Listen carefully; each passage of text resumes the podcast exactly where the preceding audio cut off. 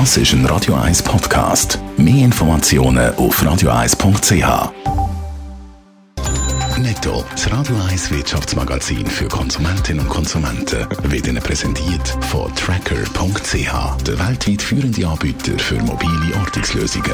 Mit dem Hannes Dickelmann. SBB wendet Zugverbindungen mit verfügbaren Sparbillett in ihren Ticket-Apps und Buchungssystemen besser sichtbar machen. Eine entsprechende neue Funktion in der iOS-App sei ab sofort verfügbar, teilen die Bundesbahnen heute Morgen mit. Bei der Android-Version und auf sbb.ch da dauert es noch ein bisschen länger. Die Idee ist, dass Sparbillette schon in der Verbindungsübersicht angezeigt werden und nicht zuerst in einer einzelnen Verbindung rein speziell gesucht werden.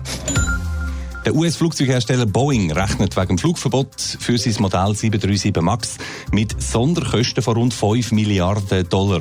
Das hat der Konzern in seiner Bilanz zum zweiten Quartal bekannt gegeben. So viel Geld werden wir nämlich benötigen, um Airlines entschädigen, die wegen Flugverbot Betriebsstörungen erlitten haben. Flugzeuge vom Typ 737 MAX müssen seit dem März am Boden bleiben, weil ihre Sicherheit nach zwei Abstürzen in Folge in Frage gestellt wird.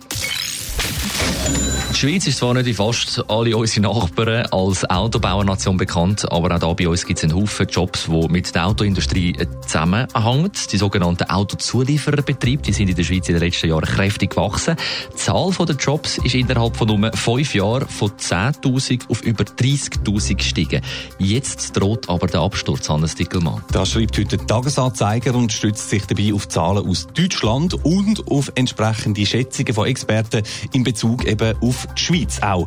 Tausende oder sogar Zehntausende Jobs könnten da bei uns in nächster Zeit verloren gehen, wird gewarnt, wenn man nicht Zeichen von der Zeit erkennen. Warum das? Was ist das Problem?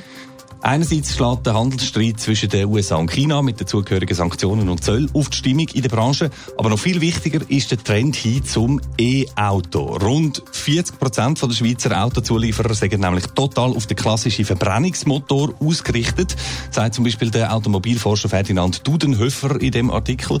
Und weil es mit dem Verbrennungsmotor langsam aber sicher abwärts ginge, spüren die Betriebe der Schweiz das auch schon deutlich. Die Ems Chemie zum Beispiel, ja, auch sie, ein Autozulieferer, Zulieferer mit speziellen Kunststoffgranulat, nämlich hätte in dem Zusammenhang schon jetzt einen Umsatzrückgang müssen vermelden. Also das heisst, sich anpassen zum Stellenretten?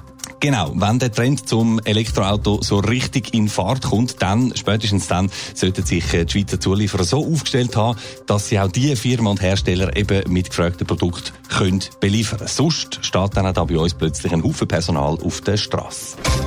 Netto, das Radio 1 Wirtschaftsmagazin für Konsumentinnen und Konsumenten, ist Ihnen präsentiert worden von Tracker.ch. Weltweit funktionierende Ortungslösungen.